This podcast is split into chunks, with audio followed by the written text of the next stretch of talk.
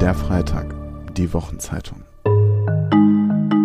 Hallo und herzlich willkommen, liebe Zuhörerinnen und Zuhörer. Dies ist der Podcast der Wochenzeitung Der Freitag und mein Name ist Sebastian Puschner. Ich bin stellvertretender Chefredakteur des Freitag und freue mich, dass Sie zuhören. Die Buchmesse in Leipzig ist abgesagt. Interessante neue Bücher gibt es dennoch und über die wollen wir in diesem Podcast sprechen. Zum Beispiel über das neue Buch von Marcel Fratscher, Präsident des Deutschen Instituts für Wirtschaftsforschung und einer der wichtigsten Ökonomen Deutschlands. Die Politiker und Politikerinnen dieses Landes hören durchaus oft auf das, was er zu sagen hat. Sein Buch dreht sich um Geld, Schulden, Inflation, Ungleichheit und die Frage, wie wir letztere auch in diesen zugespitzten Zeiten des Krieges reduzieren können. Ich wünsche Ihnen viel Spaß beim Zuhören. Eigentlich wären sich Marcel Fratscher und ich schon Mitte März in Leipzig gegenüber gesessen bei der Buchmesse auf der Bühne des Freitags, in dessen Redaktion ich arbeite. Mein Name ist Sebastian Puschner und wegen der Absage der Buchmesse in Leipzig ist Marcel Fratscher jetzt zu uns hierher an den Hegelplatz in Berlin Mitte gekommen, mutmaßlich aus dem Deutschen Institut für Wirtschaftsforschung, kurz DIW, dessen Präsident Sie sind, Herr Fratscher. Wie sind Sie denn hergekommen? Sind Sie zu Fuß gekommen? Äh, ehrlich gesagt ähm, bin ich ja zu Fuß gekommen, aber nicht aus dem Institut, sondern von zu Hause, was ähm, ja so ungefähr halbe Strecke zwischen Institut und äh, zu Hause liegt. Äh, ihr Büro, so gesehen, ist es für mich ein Luxus, dass ich zu Fuß laufen kann. Also zu Fuß klimapolitisch einwandfrei und auch in Übereinstimmung mit dem, was äh, Bundeswirtschaftsminister Robert Habeck von uns allen fordert, nämlich sparsamer mit Energie umzugehen. Wir reden über ihr neues Buch, das da heißt Geld oder Leben, wie unser irrationales Verhältnis zum Geld die Gesellschaft spaltet. Ich kann gleich vorweg sagen, das ist ein weiteres Buch aus ihrer Feder, das allen zu empfehlen ist, die gerade auch aus einer ökonomischen Laienposition heraus verstehen wollen, was es mit Wirtschaft, was es mit Geld, was es mit Finanzen, mit Sparen, mit Inflation und so weiter auf sich hat. Erschienen ist es äh, im März dieses Jahres im Berlin Verlag, 256 Seiten, 22 Euro. Ich gehe jetzt mal davon aus, die Arbeiten daran hatten sie zuvor schon abgeschlossen und auch vor dem Beginn dieses furchtbaren Krieges, der uns seither tagtäglich beschäftigt. Das Buch ist auch über alle äh, Entwicklungen erhaben, aber sagen Sie mir doch mal, welche Erkenntnis aus diesem Buch, das Sie ja mutmaßlich vor dem Krieg geschrieben haben, ist Ihrer Meinung nach besonders wertvoll, beachtenswert jetzt in dieser neuen Situation? Stimmt natürlich. Das Wort Ukraine taucht, glaube ich, im Buch nicht ein einziges Mal auf. Ähm, ich habe das Buch im letzten Jahr geschrieben und vor Weihnachten fertiggestellt. Ähm, ich glaube aber, dass die, die These des Buches jetzt in diesem Konflikt nochmal aktueller denn je ist. Und äh, eine der Kernthesen ist, wir haben diese Moral des guten Sparens und der bösen Schulden. Ja, es ist immer gut, wenn sie, je mehr Geld sie auf die hohe Kante legen, desto besser. Und Schulden ist, ist was, ist des Teufels. Sie begeben sich in die Schuld eines anderen. Und ähm, das, was für so in unserer Moralvorstellung als Deutschen gilt, ähm, ja, ganz viele Bilder dahinter, die schwäbische Hausfrau und so weiter, die das verkörpert, ähm, gilt das Gleiche für, für den Staat, mit dem wir sagen, das ist super, eine schwarze Null, riesiger Erfolg. Und wann hat es das schon mal gegeben, dass ein Politiker wie Wolfgang Schäuble auf Stimmenfang gegangen ist im Wahlkampf 2017, gesagt hat, ich stehe für die schwarze Null und alle haben zugejubelt und gesagt, toll, unser, unser bester Mann. Und die These ist, dieses, diese Moralvorstellung, Sparen ist gut, Schulden ist schlecht, hat dazu geführt, dass wir als Gesellschaft, dass der Staat sich in den letzten 20, 25 Jahren kaputt gespart hat, im wahrsten Sinne des Wortes. Und ähm, das gilt, Frage zur Ukraine, gerade in Bezug auf Ukraine. Was ist denn die letzten 20 Jahre passiert? Wir haben gesagt, naja, Verteidigung brauchen wir nicht. Komm, Amerikaner machen das. Wird ja kein Krieg mehr geben. Die Globalisierung hat das gelöst. Wir sind so global voneinander abhängig. Da wird kein Krieg mehr geschehen. Und äh, wir haben schlimmer noch, ähm, gerade in den letzten 10, 15 Jahren gesagt, naja, wir, wir wissen, wir müssen eigentlich in erneuerbare Energien ausbauen. Klimawandel ist ein riesiges Problem, aber ach, das ist alles so teuer. Komm, was machen wir? Wir nehmen mal das billige russische Gas und wir bauen auch noch eine zusätzliche Pipeline Nord Stream 2, damit das so richtig günstig ist. Ja, und haben uns sehenden Auges in eine immer stärkere Abhängigkeit Russlands begeben und haben natürlich mit diesen riesigen Summen, die wir jedes Jahr an Putin überweisen, letztlich auch den Krieg mitfinanziert. Dass Putin diese riesigen Überschüsse macht, im Augenblick, jetzt wie wir hier sprechen, am heutigen Tag überweist die Europäische Union knapp eine Milliarde Euro pro Tag für Energie, also für Gas, Öl, Kohle an Russland. Und das jeden Tag. Ne? Also 300 Milliarden und mehr pro Jahr, die wir überweisen. Und das meine ich mit kaputt sparen.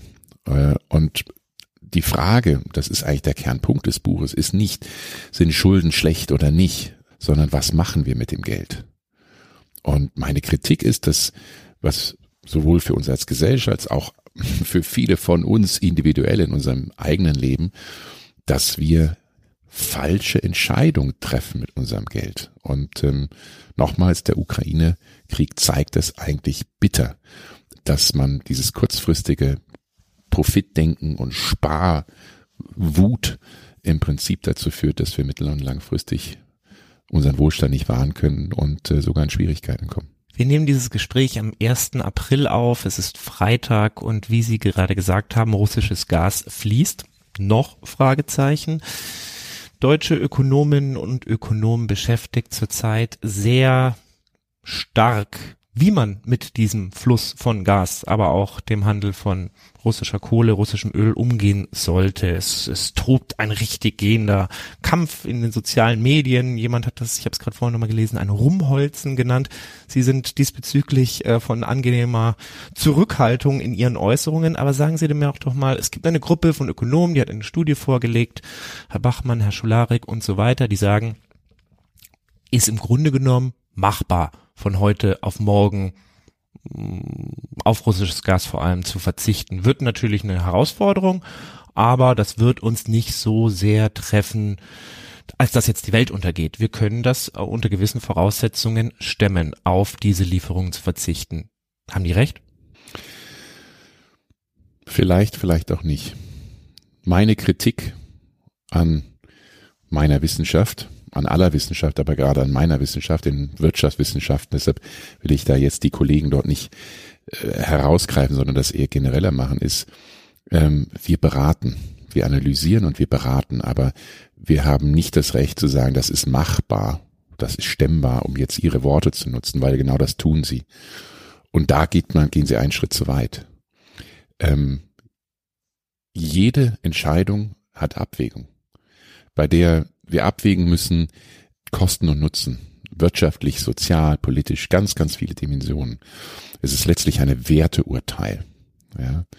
Und das muss die Politik treffen oder die Gesellschaft treffen. Da kann man nicht als Wissenschaftler sagen, so, ich entscheide, ja, das rechnet sich oder nein, das rechnet sich nicht. Ich glaube, die Studie ist sehr gut gemacht, ja, ähm, hat ein modernes Modell, ökonomisch, wir arbeiten gerne mit Modellen, ähm, und um einfach Wirkungszusammenhänge zu verstehen und zu sagen, wenn wir das tun, was passiert dann und was könnten Konsequenzen sein. Aber zwei Kritikpunkte. Also, also erstmal dieser positive Teil, ist, ganz, ist wahnsinnig wichtig, dass wir das tun, um der Politik das Gefühl zu geben, über welche Kosten, welche Größenordnung reden wir denn, wo genau muss man aufpassen, äh, was sind denn die Konsequenzen, wenn jetzt ein Embargo stattfinden würde für Preise, für den privaten Konsum, für die Investitionen und so weiter. Aber die zwei Kritikpunkte sind erstens das, was ich eben gesagt habe, das erfordert immer Abwägung, Werteurteile und das ist eine Entscheidung der Politik, nicht der Wissenschaft. Da begeben wir uns auf politisches Terrain, das ist gefährlich. Und zweitens, ähm, was ich kritisiere, ist die Unsicherheit. Ähm, Sie können nicht sagen, ein Embargo kostet 0,3 Prozent der Wirtschaftsleistung. Das wissen wir nicht. Die Welt ist so unglaublich komplex. Und was die Welt am allerkomplexesten und schwierigsten macht für uns Ökonomen vorauszusagen, ist, dass es mit Menschen zu tun hat, was wir tun. Und wer weiß, was Putin morgen tut. Wir wissen ja noch nicht mal, was in Deutschland die Menschen tun und Politikerinnen und Politiker entscheiden.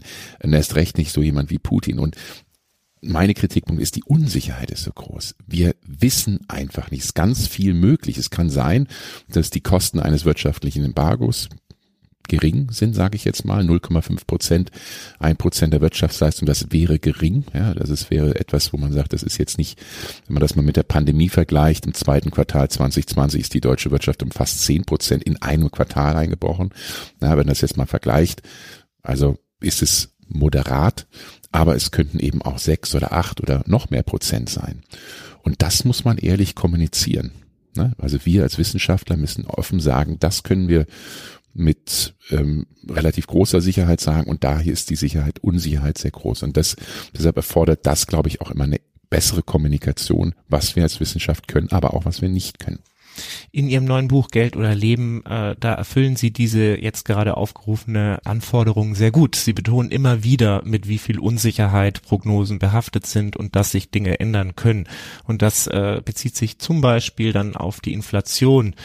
Sie kritisieren äh, insbesondere Medien, Boulevardmedien, die immer wieder mit der deutschen Inflationsangst spielen. Jetzt äh, liegt vor uns gerade frisch der Eindruck einer Zahl 7,3 Prozent Inflation. Wenn wir mal zurückdenken an Ende des vergangenen Jahres, Anfang dieses Jahres, da war für diese Inflationsentwicklung maßgeblich eine Erklärung von vielen Ökonominnen und Ökonomen, die so mit dem Basiseffekt argumentiert. Also wir denken mal zurück, 2020, da äh, gingen die Preise, Corona und so weiter runter. Jetzt haben wir 2021, ist ja klar, dass im Vergleich zum Vorjahr jetzt die Inflation höher ist. Das wird sich alles sozusagen legen im Laufe von 2022, 2023. Wie sehr hat sich diese Erklärung unter dem Eindruck dieses Krieges erledigt. Was werden wir in Sachen Inflation bei allen gegebenen Unsicherheiten, die bei solchen Prognosen damit verbunden sind, was, was, auf was müssen wir uns gefasst machen?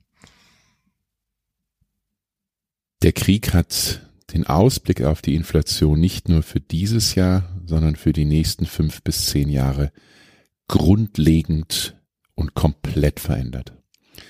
Ich muss mir heute April 2022 viel Kritik anhören, weil ich vom halben Jahr gesagt habe, Inflation ist wirklich nicht unsere Sorge. Ähm, und äh, ich bin überzeugt, dass das vor einem halben Jahr auch richtig war. Zwar gab es eine hohe Inflation im Jahr 2021 über drei Prozent.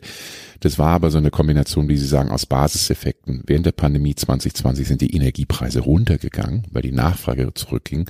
Und die haben sich dann erhöht. 2021 sind noch weiter gestiegen. Also es war also eine Normalisierung zum größten Teil. Und alles, was wir damals wussten, ohne einen Krieg und mit einem Ende der Pandemie und mit den Lieferkettenproblemen, die sie ja auch sich aufgelöst hatten, zunehmend zum Ende 2021 hin, hätten wir eigentlich in diesem Jahr 2022 wieder eine normale Inflationrate haben sollen. Was sich jetzt mit dem Krieg ändert, sind, glaube ich, eine, sind drei grundlegende Punkte. Ähm, einmal werden wir uns auf viele Jahre bei den Energiepreisen auf eine Veränderung einstellen. Äh, wir sehen es jetzt, die Energiepreise schießen durch die Decke, ähm, weil es eben zu Lieferengpässen kommt, einfach auch die Sorge über künftige Lieferungen ist groß. Das heißt, die Energiepreise schießen durch die Decke und treiben die Inflation. Also die Hälfte, zwei Drittel, drei Viertel der Inflation, die wir jetzt im Augenblick haben, 7,3 Prozent im März 2022 im Vergleich zum Vorjahr, also 7,3 Prozent, das höchste in den letzten 40 Jahren, letzten 50 Jahren, also seit dem Ölpreisschock der 70er und Anfang 80er Jahre.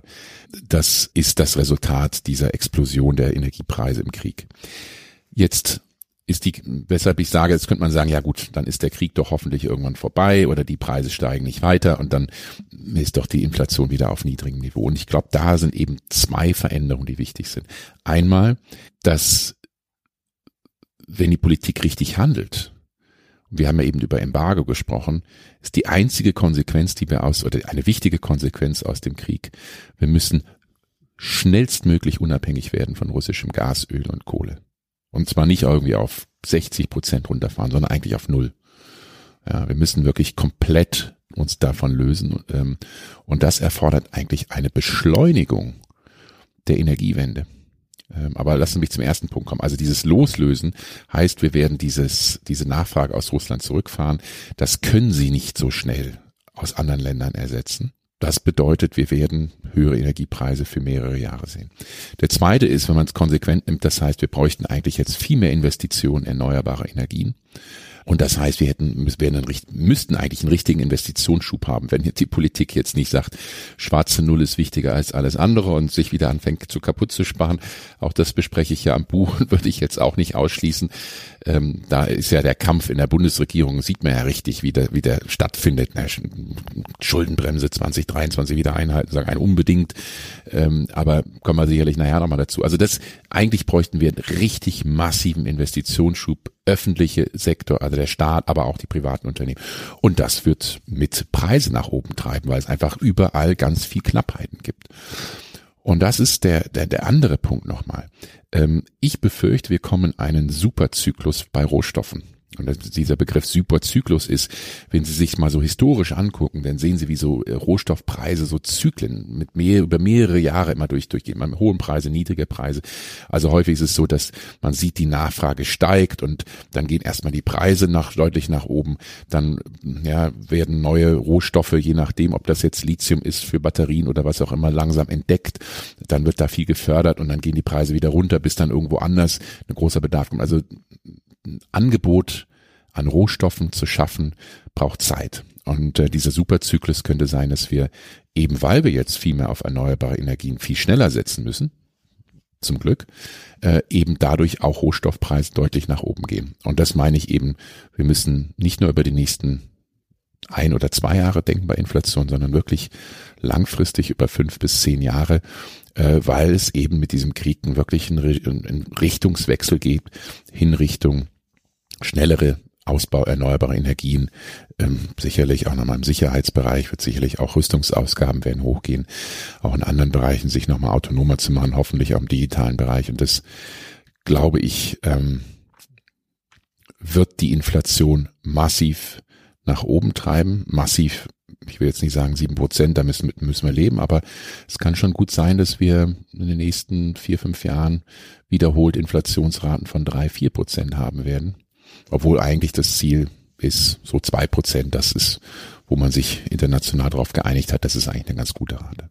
In Deutschland sind ja viele der Meinung und Sie leiten im Buch sehr schön her, woher das historisch kommt. Ich äh, klammer das jetzt mal aus. Der Leser und die Leserin soll ja noch Anreiz haben, das nachzulesen. Aber ähm, in Deutschland sind viele der Meinung, eine hohe Inflation ist per se immer ganz, ganz, ganz, ganz, ganz schrecklich. Wenn ich als Nicht-Ökonom in diesem Buch lese, dann lese ich bei Ihnen so, das ist ja gar nicht mal zwangsläufig so. Das ist weitaus differenzierter. Vielleicht können Sie mal erklären, warum jetzt eine hohe Inflation per se nicht unbedingt das des Teufels ist und das Verderbnis. Ja, ich habe einen Kommentar geschrieben, der, den ich, den ich noch nicht veröffentlicht habe. Den Titel hat gute Inflation, schlechte Inflation. Und meine Kollegen haben mir geraten, den nicht, das nochmal zu überdenken, weil ähm, der Begriff gute Inflation, das geht jedem gegen den Strich. Was kann denn gut an hohen Preisen sein? Und der Grundpunkt ist, das Geld, das wir durch höhere Preise zahlen müssen, das verschwindet ja nicht im schwarzen Loch. Das kriegt ja irgendjemand. Also von der Inflation gibt's Verlierer und Gewinner. Und die Frage ist, wer sind die Gewinner? Und ich glaube, wir sind uns alle einig, dass das, was wir im Augenblick sehen, jetzt heute mit der hohen Inflation eine schlechte Inflation ist. Fließt in Putins Taschen und der großen Mineralölkonzerne. Gibt genug Gewinner auch in Deutschland, aber eben die großen Mineralölkonzerne, die da richtig dick dran verdienen. Aber schlecht, weil 99 Prozent der Bevölkerung leidet drunter. Es ist eine höchst unsoziale Inflation, trifft Menschen mit geringem Einkommen viel stärker proportional, weil sie viel mehr ihres, Einkommen, ihres monatlichen Einkommens für Energie und für Nahrungsmittel ausgeben. Ähm, aber es gibt eben auch, ich Begriff, nutze den Begriff jetzt trotzdem, gute Inflation. Gute Inflation in zweierlei Hinsicht. Ökonomisch sagen wir, es ist wichtig, dass sich relative Preise anpassen können. Ja, also äh, wenn gewisse Dinge einen größeren Wert bekommen, ich sage jetzt auch mal Natur, Nachhaltigkeit, intakte Umwelt, haben die Menschen mittlerweile vor 10, 20 Jahren hat es noch kaum Wert gehabt, komm, äh, Klimaschutz ist nicht so wichtig, komm, was soll die zukünftigen Generationen werden da schon irgendwie einen Weg finden. Mittlerweile geben, dem, geben wir dem größeren Wert. Wir sagen, nee, das ist total wichtig, dass wir eine intakte Umwelt und intaktes Klima behalten. Das heißt, eigentlich muss all das, was mit Umwelt, mit dem Umweltschutz verbunden ist, einen höheren Preis haben, weil es uns mehr wert ist. Ja, und das heißt, man hat relative Preisveränderung. Und bei relativen Preisveränderungen wollen Sie eigentlich ähm, sie wollen eigentlich nie fallende Preise haben. Sie wollen nie Deflation haben und auch nicht für einige Produkte, weil das ist ein Riesenproblem für ein Unternehmen. Ich bespreche das auch nochmal im Buch. Eigentlich ist Deflation gefährlicher als Inflation, weil wenn Sie ein Unternehmen haben, Sie haben Beschäftigte, ähm, Sie können den nicht heute mal kommen und sagen, ja, ich kann mein, mein Produkt jetzt nur noch für zehn Prozent weniger verkaufen, kommt ihr Beschäftigten, ich zahle euch nächstes Jahr mal zehn Prozent weniger Gehalt. Versuchen Sie das mal. Also da werden Sie aber wahrscheinlich äh, viel Ärger bekommen. Also wir Ökonomen sagen, die gerade bei den Löhnen, die sind bei null gedeckelt. Ja, Sie können Löhne erhöhen um ein Prozent oder zehn Prozent, aber Sie können nicht wirklich Löhne kürzen. Und das macht die Deflation so gefährlich, ja, weil sie letztlich, wenn die Preise fallen, Unternehmen schwer damit umgehen können. Also, relative Preisanpassung heißt, wenn einige Dinge teurer werden und teurer werden müssen, und das mag gut sein und notwendig sein, dann haben sie automatisch eine höhere Inflation. Also je mehr diese relativen Preise sich anpassen müssen, desto mehr kann auch eine höhere Inflation notwendig sein und deshalb in dem Sinne gut sein. Das zweite Beispiel sind Löhne. Wir reden ja heute über den Mindestlohn. 12 Euro soll kommen. Riesiger Anstieg. Äh, knapp 10 Millionen Menschen sind betroffen, direkt betroffen, die weniger als 12 Euro die Stunde verdienen in Deutschland. Äh, von 9,60 Euro auf 12 Euro. Das ist also schon ein dicker Sprung, über 20 Prozent. Und dann wird sich nochmal noch mal ein Stück weiter oben auch was verschieben.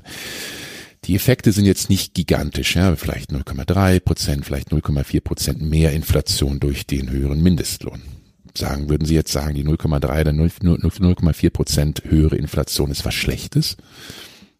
Also als Bürger von meinem Gerechtigkeitsempfinden würde ich sagen, nee, ist eine gute Inflation. Als Ökonom, als Wissenschaftler würde ich sagen, ist auch eine gute Inflation, denn äh, damit haben Menschen, die wenig haben, die nicht sparen können, komme ich wieder aufs Buch zurück, weil wir haben 40 Prozent der Deutschen, die gar nicht sparen können, wir ganz viele Menschen haben, die endlich mal ein bisschen mehr verdienen. Äh, die sich ein bisschen was mehr leisten können und vielleicht auch mal ein bisschen sparen können und Vorsorge betreiben können. Also auch da würde ich sagen, das ist ein Beispiel einer guten Inflation. Und deshalb muss man es immer abwägen. Und ich komme nochmal auf meinen ersten Satz der Antwort zurück.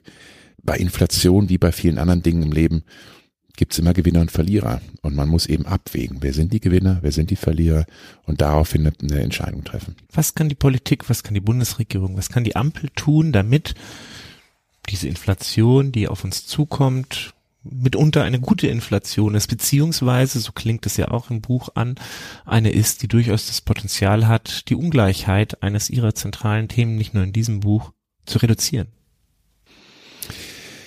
Was kann die Politik tun mit Inflation, ist die Frage, in Bezug auf Inflation. Ähm, naja, zuallererst würde man sagen, das ist ja der Job der Zentralbank, der Notenbank. Ja, das ist ja die Kernaufgabe. Preisstabilität. Das ist die einzige Aufgabe, die man eigentlich den Zentralbanken gibt. Der Bundesbank früher, als wir die D-Mark noch hatten und jetzt der Europäischen Zentralbank. Ähm, ist nicht immer einfach. Ich glaube, viele von uns in Deutschland, man sieht das jetzt auch in der Diskussion, wo ich ehrlich gesagt mir manchmal einen Kopf fasse, weil das so, so populistisch ist, wenn ich wieder einen Titel der Bildzeitung sehe, die sagen, ganz schlimm, wir haben jetzt hier, die EZB muss doch jetzt mal endlich die Zinsen erhöhen, um diese 7,3 Prozent Inflation zu stoppen. Äh, und dann muss man eben auch kritisch hinschauen und sagen, kann denn das eine Notenbank? Weil wir haben es ja eben beschrieben, die hohe Inflation im Augenblick ist zum größten Teil das Resultat des Kriegs in der Ukraine, der explodierenden Energiepreise.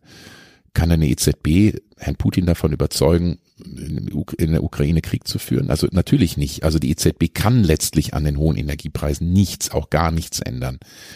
Was sie tun kann, ist, wenn sie die Zinsen jetzt erhöhen würde, ist den Rest der Wirtschaft abbremsen, sodass weniger Nachfrage nach Energie da ist und damit so ein bisschen diese hohe Inflation abfedern. Und dann fragt man sich, will man das? Will man, weil wir jetzt die hohe Inflation haben, diese 7,3 vielleicht auf 6,8 Prozent reduzieren aber auf Kosten von viele Tausender Menschen, die in Arbeitslosigkeit fallen und, und äh, weniger Löhne und weniger Einkommen haben. Wahrscheinlich ist es auch keine gute Idee, weil das der EZB dann schwerer macht, dann in der Zukunft wieder zur Preisstabilität zurückzukommen. Also erster Punkt, ja, es ist der Job der Zentralbanken, Preise stabil zu halten, aber Zentralbanken sind nicht Gott und sind nicht allmächtig, obwohl wir das in Deutschland manchmal glauben. Auch darüber spreche ich. Ähm, unser Bild der Deutschen Bundesbank. Gab man einen früheren EU-Kommissionspräsidenten Jacques Delors, an den sich viele erinnern, Ende der 80er Jahre, der sagte über uns Deutsche, nicht alle Deutsche glauben an Gott. aber alle glauben an die Deutsche Bundesbank. Und ähm, was mich im Buch natürlich immer wieder umtreibt, ist die Frage, wieso sind wir Deutschen anders? Wieso haben wir so viel Angst vor Inflation? Wie, wieso haben wir das Gefühl, wir haben Anspruch auf Zinsen und dieses Verhalten gegenüber Sparen? Also das ist der erste Teil zur Zentralbank, zur Geldpolitik. Ja, ist der Job einer Zentralbank, aber sie ist eben nicht allmächtig. Dann kommt rein, was kann die Politik sonst tun? Äh, und ähm, das ist letztlich, ähm, kann man sagen, ein Staat könnte Preiskontrollen einführen. Hm. Kann in Einzelfällen sinnvoll sein, aber ist meist gefährlich. Und wir sehen das ja jetzt in dem Programm, das die Bundesregierung Ende März aufgelegt hat, um mit den höheren Energiepreisen umzugehen. Dazu gehört dann eben auch äh, eine Art Spritpreisdeckel. Naja, zumindest eine Subvention. Also ein Liter Benzin wird jetzt um 30 Prozent entlastet und ein Liter Diesel, glaube ich, knapp 17 Cent. Also das sind letztlich ja, geringere Kosten für die für die Konsumentinnen und Konsumenten. Und das zeigt so ein bisschen mein Zweifel. Ne? Das ähm, ist eigentlich doppelt unsinnig aus ökonomischer Sicht. Es ist unsinnig, weil es ähm, dazu führt, dass die Menschen eben nicht weniger verbrauchen. Also eigentlich müssen wir jetzt massiv Energie einsparen, gerade beim Autofahren. Deshalb ist es ist so eine Preisdeckelung oder Preiskontrollen, um Inflation zu verhindern oder Preissteigerung zu verhindern, häufig eben auch kontraproduktiv. Und das Zweite ist, es kommt eben nicht den am stärksten betroffenen gesellschaftlichen Schichten zugute, nämlich Menschen mit geringem Einkommen. Wenn Sie sich die unteren einkommensschwächsten 20 Prozent anschauen, sehen Sie, dass über die Hälfte gar kein Auto hat, wogegen die oberen 40 Prozent meist mehr als ein Auto oder manchmal sogar mehr als zwei Autos äh, in der Garage hat und äh, meist auch nicht den kleinen vier Liter ähm, ähm, ich wollte jetzt sagen Mini, aber ich glaube, der ist auch nicht so, so, so effizient, äh, sondern eher die, die großen Autos, die zehn Liter oder mehr schlucken. Also ich bin da sehr skeptisch, ob Preiskontrollen der richtige Weg ist. Und dann ist eigentlich der beste Weg der Politik, die Menschen, die besonders hart getroffen sind, direkt zu unterstützen. Also ähm, mit Transfers, Energiepauschale, das war ein gutes Instrument, 300 Euro für jeden Beschäftigten. Klar könnte man sagen, was ist mit Rentnerinnen und Rentern, was ist mit Menschen, die keine Arbeit haben und so weiter. Aber ähm, das sind gute Maßnahmen, weil man dann sagt, wir können eigentlich nichts an der Inflation ändern, aber wir können euch Geld geben um mit den höheren Preisen umzugehen. Das ist eigentlich der bessere Weg. Zum Beispiel auch Menschen, die äh, Anrecht auf Hartz-IV-Leistungen haben, Regelsätze rauf. Sind sie ganz klar. Deutlich nach oben? Ja, auch das bespreche ich im Buch. Ähm, Fällt ein bisschen schwer vorzustellen mit einer Regierung und der FDP-Beteiligung. Naja, es ist ja nicht nur die FDP in der Regierung. ähm, und ähm, auch unter einer CDU, CSU, man muss ja sagen, auch in der großen Koalition sind im sozialen Bereich in den letzten Jahren doch einige Dinge vorangekommen. Auch die Ampel, auch unter der FDP oder mit der FDP, ähm, dieses Versprechen eines Bürgergelds und einer kind Kindergrundsicherung, jetzt mal wirklich zwei Dinge zu nennen, die wichtig im Koalitionsvertrag drinstehen und zentral drinstehen. Ähm, das sind schon starke Signale. Ich hoffe auch und denke auch, das wird man umsetzen. Also so gesehen sich das nicht, nicht, nicht nur, nicht, nicht negativ, sondern ich glaube, da ist auch ein Verständnis der FDP da, dass man eine ordentliche soziale Absicherung haben muss. Ja, ich glaube, man muss eben, ähm, ich spreche im Buch auch viel über Vorsorge. Ne? Also wie kann man Menschen besser absichern? 40 Prozent der Deutschen haben gar kein Erspartes. Und ähm, dazu gehören in allermeisten Fällen auch die Hartz-IV-Empfänger, die sie besprechen und viele andere Menschen, die Grundsicherung erhalten, auch im Alter. Und ähm, für mich ist der wichtige Begriff auch ähm, Menschen mehr Chancen zu geben, mehr Eigenverantwortung zu geben. Äh, und Eigenverantwortung ist mal leicht gesagt. Ich gesagt, so jetzt machen Sie mal, kümmern Sie sich selber um sich selbst, sondern es geht ja, komme ich auch wieder zum Titel Geld oder Leben. Ne? Also sagen, wir müssen eigentlich mal überlegen, was definiert ein gutes Leben? Was brauchen Menschen? Dazu gehört eben auch der Hartz-IV-Empfänger oder die Hartz-IV-Empfängerin.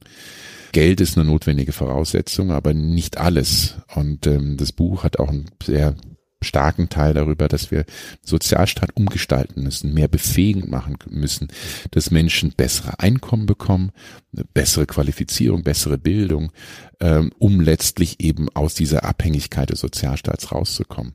Und dazu gehört übrigens auch bessere Sozialleistung, also auch ein höherer Hartz-IV-Satz. Aber das alleine reicht eben nicht, sondern ne, Chancen im Arbeitsmarkt wieder Fuß zu fassen. Häufig sind es gesundheitliche Themen.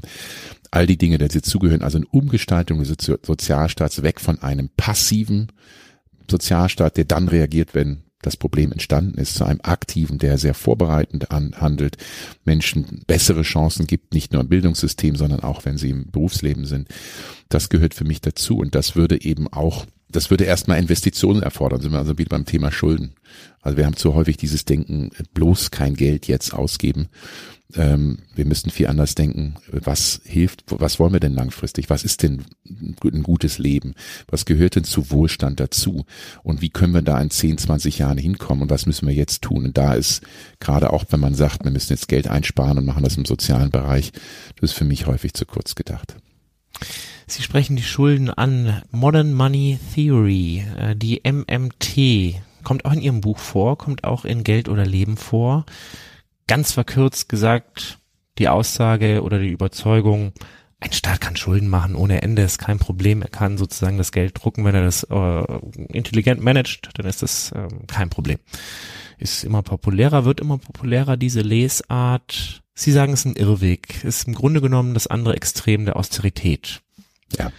Aber ist denn nicht eigentlich genau das, das, was vielerorts auf der Welt passiert schon im Moment? Also die Schuldenstände gehen nach oben, Staaten verschulden sich, immer mehr Geld, die Zentralbanken mit ihrer Geldpolitik. Erklären Sie mir als Laien, äh, warum dem nicht so ist, beziehungsweise was das Gefährliche an dieser Überzeugung ist.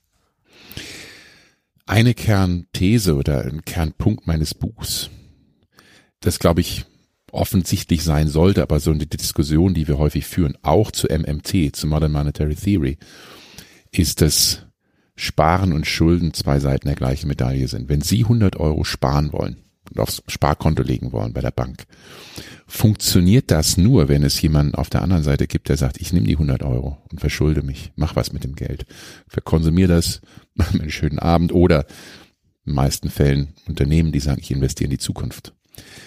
Und das heißt, Sparen und Schulden, also man, ne, man, man kann nicht sagen, oh, die Schulden, es ist alles so schlimm, die Staaten haben immer höhere Schulden. Naja, das Geld kommt ja nicht vom Mars, sondern es kommt von den Bürgerinnen und Bürgern. Und gerade wir Deutschen sparen immer mehr. Wir sind im wahrsten Sinne des Wortes Sparweltmeister. Wir sparen jedes Jahr knapp 250 Milliarden Euro, 6, 7 Prozent, 8 Prozent einer jährlichen Wirtschaftsleistung ist das, was wir mehr erwirtschaften, mehr schaffen, als wir sie konsumieren oder investieren. Das heißt, wir verleihen Geld hier ins Ausland. Ja aber nicht nur, dass über Länder hinweg einige Länder sich stark verschulden, andere Länder starke Ersparnisse haben, sondern eben auch gibt es diese Verschiebung zwischen Privatsektor und öffentlichem Sektor, dass ähm, eben immer mehr Privatpersonen mehr sparen wollen und der Staat dann im Gegenteil, im, im Gegenzug auch immer mehr Schulden macht. Also das, das ist so diese, deshalb kann man nicht sagen, oh, die Schulden sind ein Problem. Das sind sie nicht per se, sondern auch da kommt es immer wieder drauf an, was macht der Staat? Mit diesem Geld. Und nehmen wir jetzt mal ganz konkret die Corona-Pandemie. Gab es auch viel Kritik. Der deutsche Staat hat irgendwie 350 Milliarden Euro, fast 10 Prozent der jährlichen Wirtschaftsleistung mehr an Schulden aufgenommen, um Schlimmeres zu verhindern. Also Menschen Kurzarbeitergeld zu zahlen, jetzt mal als Beispiel. Das ist das Beste, was man machen kann, weil damit im Prinzip sich Arbeitsplätze gesichert werden und langfristig ein viel größerer Schaden noch verhindert wird. Und das meine ich, dass ja, der Staat nimmt implizit das Geld von den Privaten und sagt, wir wissen, was wir damit tun können, nämlich etwas Besseres als jeder Einzige in, diesem Augenblick. Wir können helfen, die Wirtschaft zu stabilisieren. Also das ist die Idee dahinter. Jetzt zur Modern Monetary Theory. Die Idee ist, also deshalb der erste Punkt ist, Schulden ist per se nicht schlecht, auch Staatsschulden nicht. Aber es hat natürlich ein Limit. Sie können nicht sagen, ich kann das bis zum ad absurdum, bis infinitum führen. Irgendwann heißt es halt auch, äh, wenn die Schulden immer höher werden, dann heißt es, es fehlt natürlich dann auch das Kapital im Privatsektor. Ne? Also ich kann das den Euro nur einmal ausgeben. Äh, und wenn die Zentralbank dann reagiert, indem sie immer mehr Geld druckt und das immer mehr in den Umlauf kommt, also in, der, in die Realwirtschaft kommt, dann wird natürlich auch Inflation entstehen. Also ähm, es gibt keine eins zu eins Beziehung zwischen sozusagen, ah, ein Euro entsteht und da ist ein Euro, das führt sofort zur Inflation. Das Problem, das wir im Augenblick haben, auch das geht jetzt zu weit für so eine Diskussion, ist ja nicht, dass zu viel Geld bei den Unternehmen oder den privaten Haushalten ankommt. Das ist im Finanzsystem. Es hat also jetzt nicht direkt Auswirkungen auf Preise von Gütern und Dienstleistungen. Also lange Rede, kurzer Sinn. Ähm, Schulden sind erst einmal nicht schlecht, aber was ich bei, bei der MMT, Monetary Theory, nicht kaufe und was wir auch empirisch sehen nicht stimmt, ist, dass es kein Limit hat. Ähm, also es gibt Staaten, die bankrott sind, nehmen Sie Argentinien, die sich überschuldet haben äh, und irgendwann ist eine hohe Staatsverschuldung eben auch ein Problem für den Privatsektor, weil dort das Kapital fehlt. Geld oder Leben, wie unser irrationales Verhältnis zum Geld die Gesellschaft spaltet. Ich spreche mit Marcel Fratscher im Freitag-Podcast über sein neues Buch. Wir haben gesprochen über Schulden und wir wollen noch sprechen auch über Steuern. Denn ein Mantra, nicht nur, aber vor allem auch in diesem Buch ist, unser großer Fehler in Deutschland ist es, dass wir Arbeit wahnsinnig stark besteuern im Gegensatz zu Kapital mal analog zur historischen Herkunft unserer Inflationsangst in Deutschland gefragt. Woher kommt denn genau das? Warum haben wir so eine Fixierung darauf, Arbeit zu besteuern anstatt Kapital? Ich glaube, es kommt sehr stark aus der Moral des guten Sparens. Und wir Deutschen, und das ist ja für mich eine wichtige Frage im Buch, wieso sind wir Deutschen anders? Und wenn man sich anschaut, im 18. Jahrhundert kam diese Idee des Sparens auf und ganz stark von staatlicher Seite wurde viel Werbung gemacht. Spare, damit du hast in der Not. Also es war ursprünglich so eine Idee, eine Absicherung gegen Armut. Wenn Sie in der Landwirtschaft tätig sind, die Ernte kommt nicht so rein, wie Sie es wollen, oder Sie verlieren Ihren Job, und dann brauchen Sie etwas Notgroschen, um äh, sich abzusichern. Und das wurde ganz aktiv und das war auch damals mit der sehr großen Fragmentierung Deutschlands sind sehr viele kleine Staaten mit extrem viel Unsicherheit, vielen Konflikten war die Unsicherheit groß und deshalb war die erste Bank, die gegründet wurde für den kleinen Mann, die kleine Frau. Also klar, Banken gab es schon 15., 16. Jahrhundert mit Italien, aber das war eher für Unternehmen und für Staaten. Aber so die erste Bank, die geschaffen wurde, für jeden Einzelnen war 1778 die Hamburger Sparkasse. Also auch eine Art deutsche, deutsche Erfindung. Und dann im 19. Äh, Jahrhundert wurde sogar von staatlicher Seite verordnet, dass jede Kommune mindestens eine Sparkasse haben muss, also dass jeder sparen kann. Also das war der Ursprung. Und dann ging es weiter, dass ähm, die Politik das immer stärker auch politisiert hat, das Sparen. Ja, wozu braucht der Staat Geld oder damals Geld, ähm, um Kriege zu finanzieren? Und das hat einen Höhepunkt gehabt mit den Nazis, die richtig richtig Werbung gemacht haben. Sie sind kein guter Deutscher, wenn sie nicht sparen für den Endsieg und das Geld dem Staat geben für Kriegsanleihen. Und also diese Moral des guten Sparens, was man dann auch politisch nochmal instrumentalisiert hat, heißt natürlich, auch der Staat soll bitte das Ersparte nicht anpacken. Also auch bitte nicht besteuern.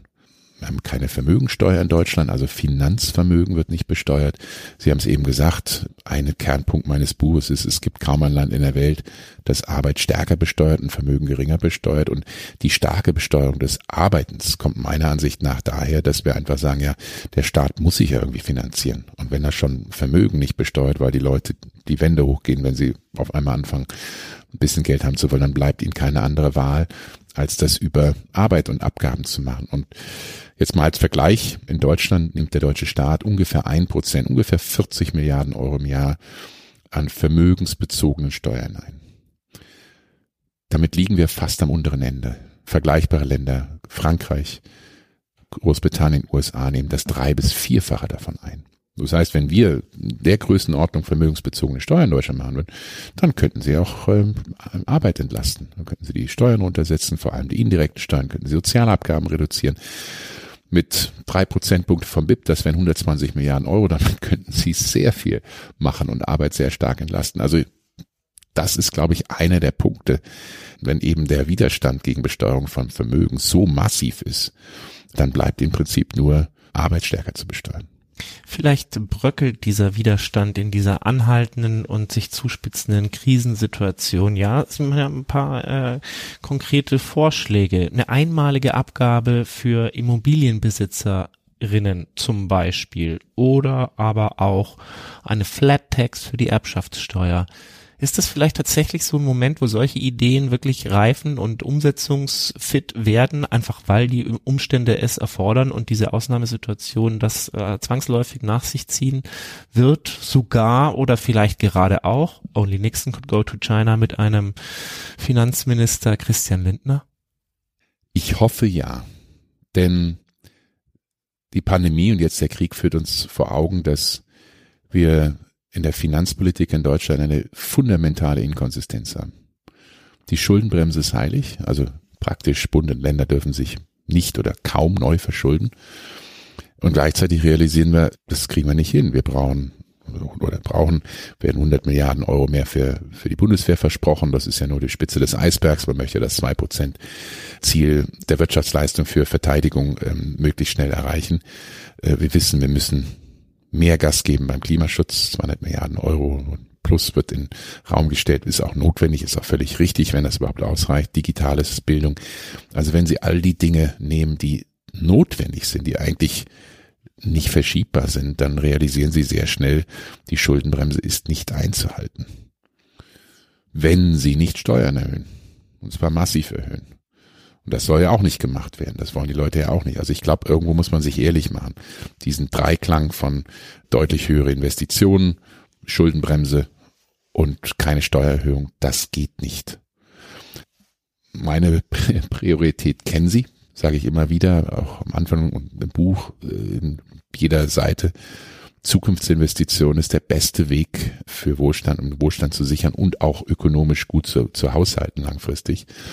Das heißt, wir müssen über das Steuersystem nachdenken. Und für mich hat das Steuersystem eine Gerechtigkeitskomponente, aber eben auch eine Effizienzkomponente, wo ich als Ökonom objektiv neutral sagen kann, wie wirkt sich das für das Wirtschaftssystem aus. Und fokussiere ich mich auf diese Effizienz.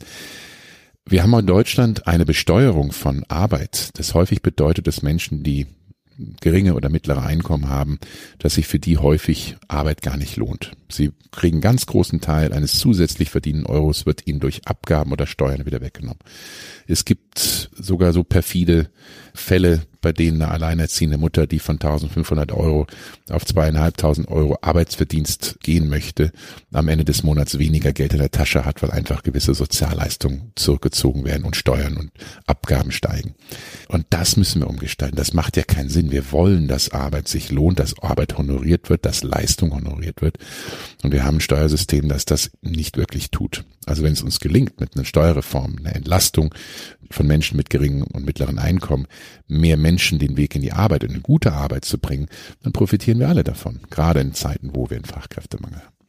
Und wenn man sagt, man möchte Arbeit entlasten, dann muss man natürlich sagen, okay, wo soll das Geld herkommen? Und dann sehe ich sehr wohl einen Grund zu sagen, wir müssen Vermögen und vor allem passives Vermögen stärker besteuern. Wieso Frankreich, Großbritannien, USA und die meisten anderen mehr Steuereinnahmen von Vermögen haben, ist die Grundsteuer. Ne, also Grund und Boden stärker zu besteuern. Das kann nicht weglaufen.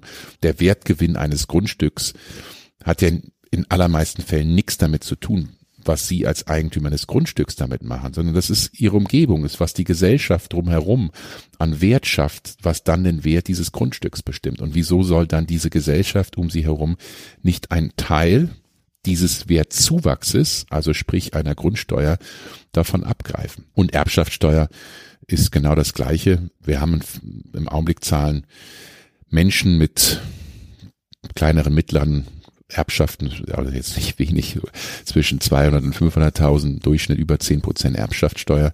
Menschen mit mehr als 20 Millionen Euro Erbschaften in Deutschland zahlen einen Bruchteil davon, weil halt ganz viele Unternehmenserben freigestellt werden. Und gibt den Spruch, also ich weiß nicht, manche nennen das sehr despektierlich die dummen Steuer, weil jeder, der mehr als 20 Millionen erbt und noch Erbschaftssteuer zahlt, war nicht gut beraten, weil er halt den Schlupf, die Schlupflöcher nicht gefunden hat, um darum rum, rumzukommen. Also das ist so ein bisschen jetzt sehr zynisch gesagt, aber das zeigt, das macht keinen Sinn. Und ganz konkret, auch was ich ein, ein Vorschlag, den ich im Buch mache, ist zu sagen, effektive Erbschaftssteuer von zehn Prozent.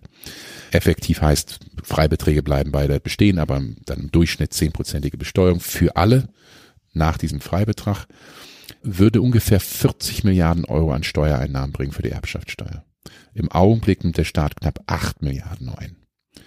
Ja, und zehn Prozent effektive Besteuerung ist jetzt nicht, wo man sagen kann, boah, die zocken mich ab und ich bin jetzt bankrott und kann mir das nicht leisten. Aber Fratscher, die ganzen mittelständischen Unternehmen, die dann alle total pleite gehen und am Ende sind wird kein einziges Unternehmen von pleite gehen, würde ich jetzt mal sehr mutig, äh, aber mit fester Überzeugung sagen, denn es gibt viele Möglichkeiten, äh, wie man das entrichten kann. Man wenn man es vererbt, manche können vor, vor, im Vorhinein äh, einen Teil der Erbschaftssteuer zahlen. Äh, man kann diese Erbschaftssteuer im Nachhinein über viele Jahre strecken. Also es gibt ganz, ganz viele Wege, wie man das tut. Und nochmal zehn Prozent. Ja, also wenn man das über einen langen Zeitraum streckt, ist es nichts, wo ein Unternehmen sagt, wir gehen hierüber pleite. Natürlich versuchen die Familienunternehmen das zu verhindern. Das ist ja auch ihr Job. Also das nehme ich denen gar nicht übel. Das ist ihr Job, dort Lobby zu machen. Aber gehört für mich als gute Politik dazu, eben auch zu sagen, ähm, also als Grundsatz, wo man sich darauf einigen kann, steht auch im Grundgesetz, Besteuerung soll nach Leistungsfähigkeit, nach finanzieller Leistungsfähigkeit gehen. Und wenn ich mit 20 oder 50 Millionen Erbschaft eines Unternehmens nicht leistungsfähig bin, dann weiß ich nicht, wer es ist.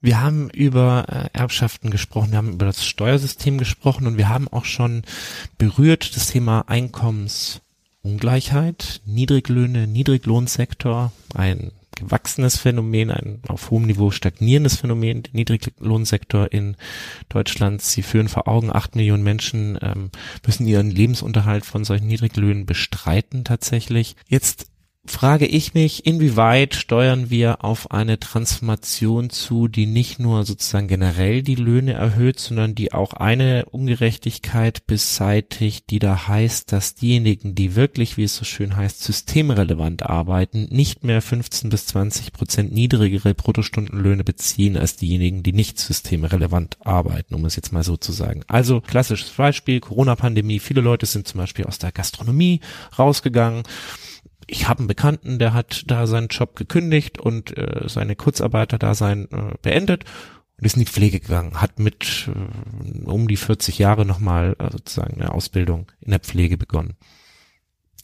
Es klingt so im Buch an, da, da ist einiges in Bewegung, aber wie optimistisch sind Sie, dass wir tatsächlich dahin steuern, dass jemand, der in der Pflege arbeitet oder auch beispielsweise in der Reinigungsbranche, das ist hat auch eine vor Augen stehende Systemrelevanz gehabt, tatsächlich an Verhandlungsmacht gewinnt, auch eingedenk des demografischen Wandels, den wir ja nicht unerwähnt lassen dürfen hier in Deutschland, aber auch anderswo.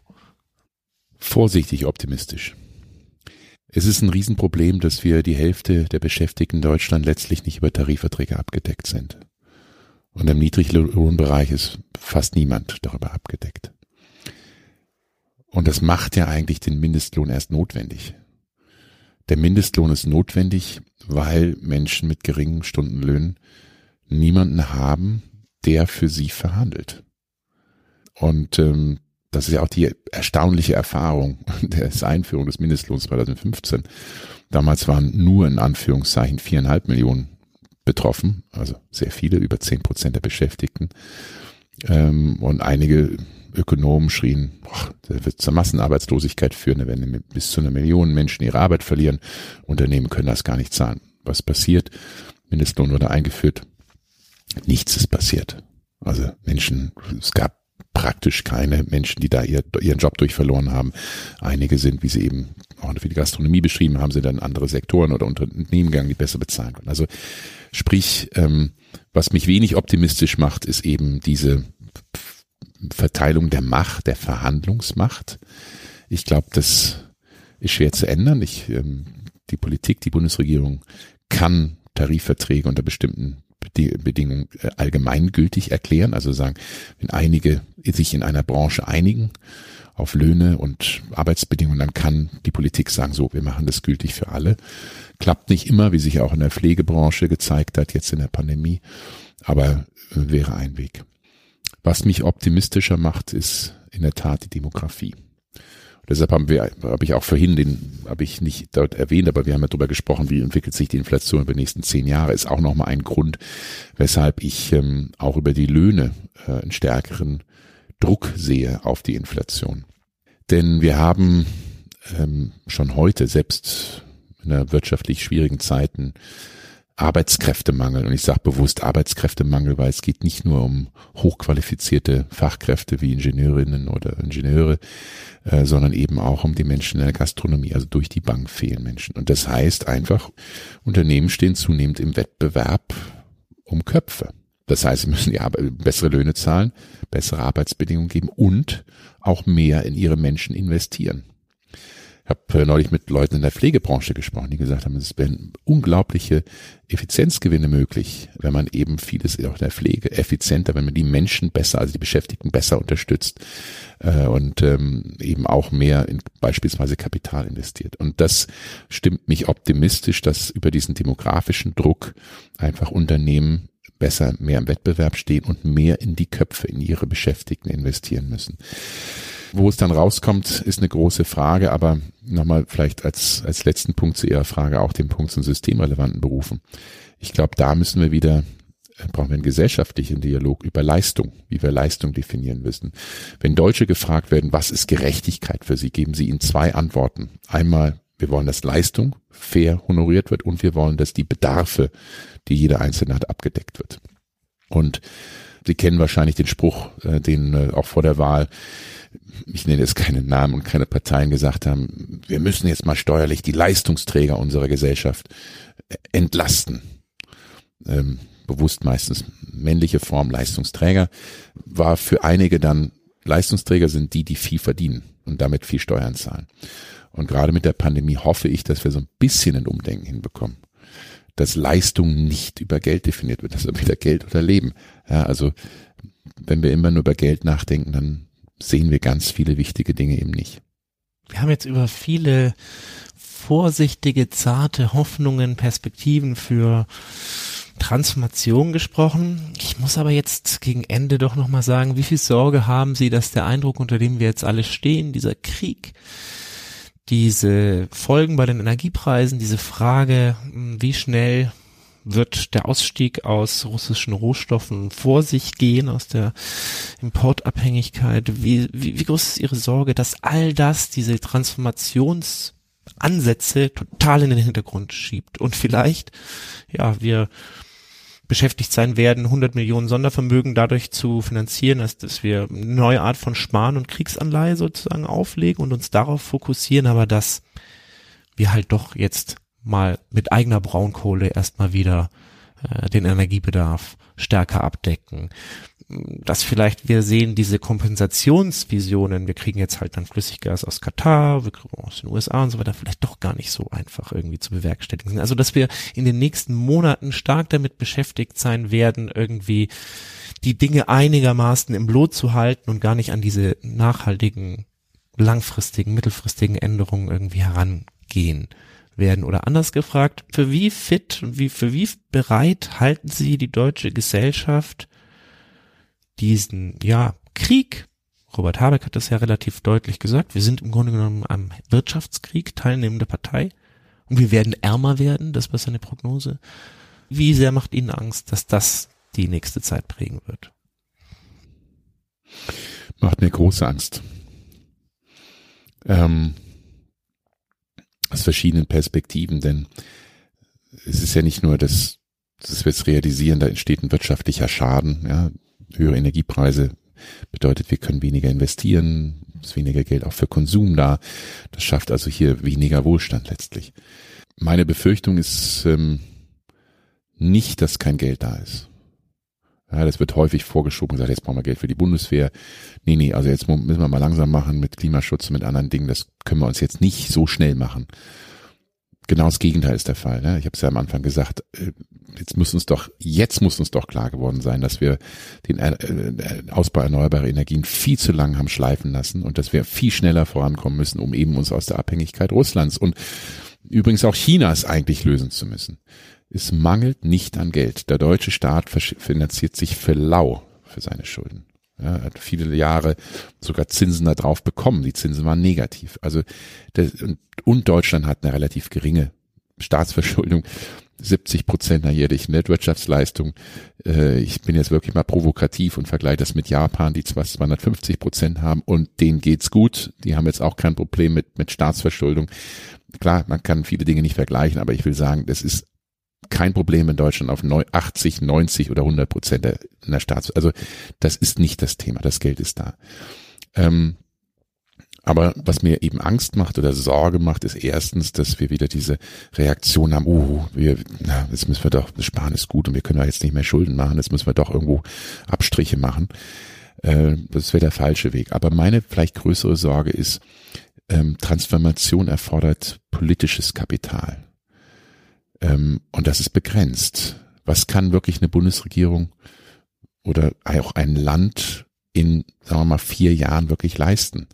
Wenn sie einen Krieg zu bewältigen haben, eine Pandemie zu bewältigen haben, wie viel Energie und Ideen und Ressourcen können sie dann noch reinstecken, wirklich in Klimaschutz zu organisieren, die Energiewende eigentlich auch den Ausbau digitaler Infrastruktur, eine Digitalisierung der Wirtschaft und der Gesellschaft, wo wir in Deutschland grottenschlecht sind und was zunehmend ein Wettbewerbsnachteil für, für Deutschland wird. Und auch die soziale Transformation, das ist vielleicht sogar meine größte Sorge, ja, dass wir diese soziale Transformation verpennen. Darüber, wo wir am Anfang gesprochen haben, Umgestaltung des Sozialsystems hin zu einem aktivierenden Sozialstaat, der Menschen bessere Bildung, Menschen frühzeitig mitnimmt, Fortbildung gibt, Weiterbildung, vielleicht auch eine neue Qualifizierung, der sich darum kümmert, gerade im Gesundheitssystem, äh, wenn wir über zwei Millionen Beschäftigte Menschen in Deutschland reden, die arbeitslos sind, das ist in ganz vielen Fällen Gesundheitsthema. Und das ist meine Sorge, dass nicht, dass das Geld fehlt, weil das haben wir, sondern dass der politische Wille, die politische Fähigkeit fehlt, so viele Herausforderungen, Transformationen gleichzeitig umzusetzen. Sie beschreiben, dass insbesondere der starke Anstieg von Energiepreisen in der Geschichte immer wieder auch Ausgangspunkt war für große Umwälzungen, geradezu ja Revolutionen oder so weiter. Ist das vielleicht auch so ein Moment, Sie sagen ja selbst auch, das ist in 70 Jahren Wirtschaftsgeschichte sowieso jetzt schon auch ohne Krieg eine absolut markante Stelle, ein absoluter Wendepunkt. Also stehen wir womöglich vor etwas, was wir uns noch gar nicht vorstellen können in seiner Konsequenz, vielleicht in den Reaktionen auf das, was da an Zumutungen kommt?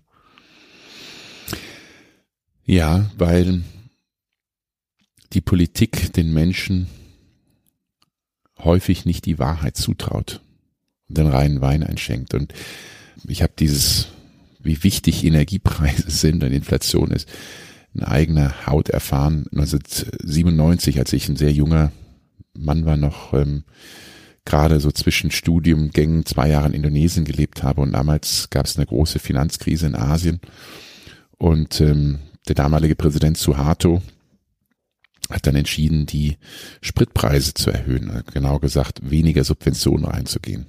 Und das war der Auslöser für für äh, erst für Straßenunruhen, dann für eine Revolution und für einen Bürgerkrieg. Also und das sehen Sie, nehmen Sie das andere Beispiel, Gelbwesten vor drei Jahren, das ja auch im Prinzip anfing mit den höheren Spritpreisen. Das ist die, ne, man nimmt den Menschen so dieses Gefühl, ich bin jetzt auf einmal nicht mehr mobil, mir wird wirklich ein ganz, wichtiges Grundrecht genommen. Und ähm, so gesehen ist es gefährlich, aber ich meine mit Ehrlichkeit und Offenheit, dass man den Menschen auch sagt, ähm, wir müssen zu Preisen hin, die fair sind. Und im Augenblick ist es so, dass in Deutschland fossile Energieträger, dazu gehört eben auch Benzin und, und aber auch Gas, mit 60 Milliarden Euro im Jahr subventioniert werden, mit anderthalb Prozent einer jährlichen Wirtschaftsleistung. Das realisieren viele von uns gar nicht. Ähm, viel von dem, was wir konsumieren, wie wir uns bewegen, müsste viel, viel teurer sein. Weil der Schaden, den ein Liter Benzin, den ich mit dem Auto fahre, die, den Schaden an Umwelt, am Klima, auch an der Gesundheit, letztlich nicht in diesem Preis des, des Liters Benzin wieder gespiegelt wird. Und na, jetzt sage ich als Ökonom, als Wissenschaftler, Preise haben eine wichtige Lenkungsfunktion. Und der Fehler ist, äh, wir müssen Dinge, die Schaden anrichten, teurer machen, äh, damit sie diesen Schaden auch wirklich kompensieren oder zumindest reflektieren. Und da meine ich eben das mit Ehrlichkeit, dass man den Menschen sagt, ähm, der Eindruck entsteht ja immer noch heute in Deutschland, äh, Klimaschutz ist teuer. Ja, das äh, reduziert unseren Wohlstand. Und das ist Quatsch. Genau das Gegenteil ist der Fall. Das, was wir jetzt tun, dass wir fossile Energietreiber äh, verbrennen, als gäbe es keinen Morgen, das ist schädlich. Ähm, und äh, wie gesagt, das im politischen Diskurs reinzubringen, erfordert mehr Ehrlichkeit und äh, weniger Populismus. Und jetzt komme ich doch nochmal auf den Spritpreisbremse, der, der letzte, weil es gerade ein schönes Beispiel ist.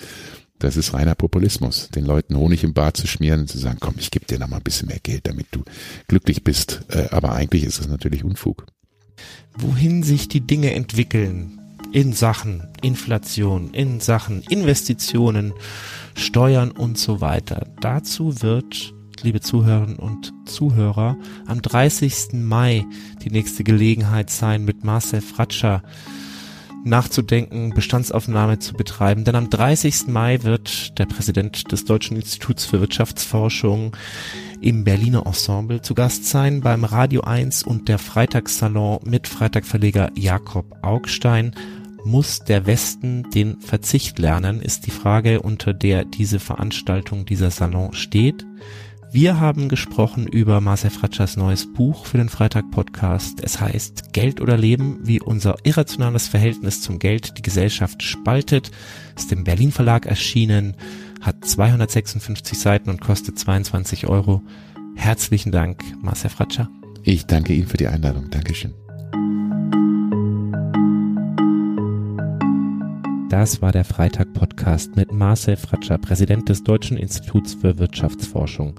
Wenn Sie keine Folge mehr verpassen wollen, dann können Sie den Freitag-Podcast abonnieren. Bei jedem Podcatcher Ihrer Wahl, zum Beispiel Apple Podcasts oder Spotify.